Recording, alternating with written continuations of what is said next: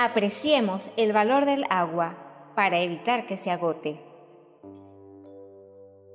Fundarredes, a través de su informe Destrucción del agua, destrucción de la vida, determinó la gravedad de la contaminación del agua, especialmente en la cuenca del Orinoco y río Caura, afectando considerablemente a los habitantes de la zona. La actividad minera constituye un golpe evidente al vital y necesario líquido.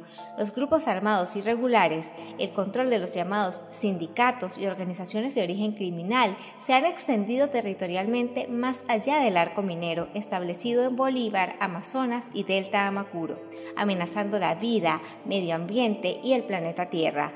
Valoremos el agua, se está agotando. Tú también puedes ser un defensor. Documenta, denuncia y difunde. Funda redes haciendo tejido social. Fundaredes.org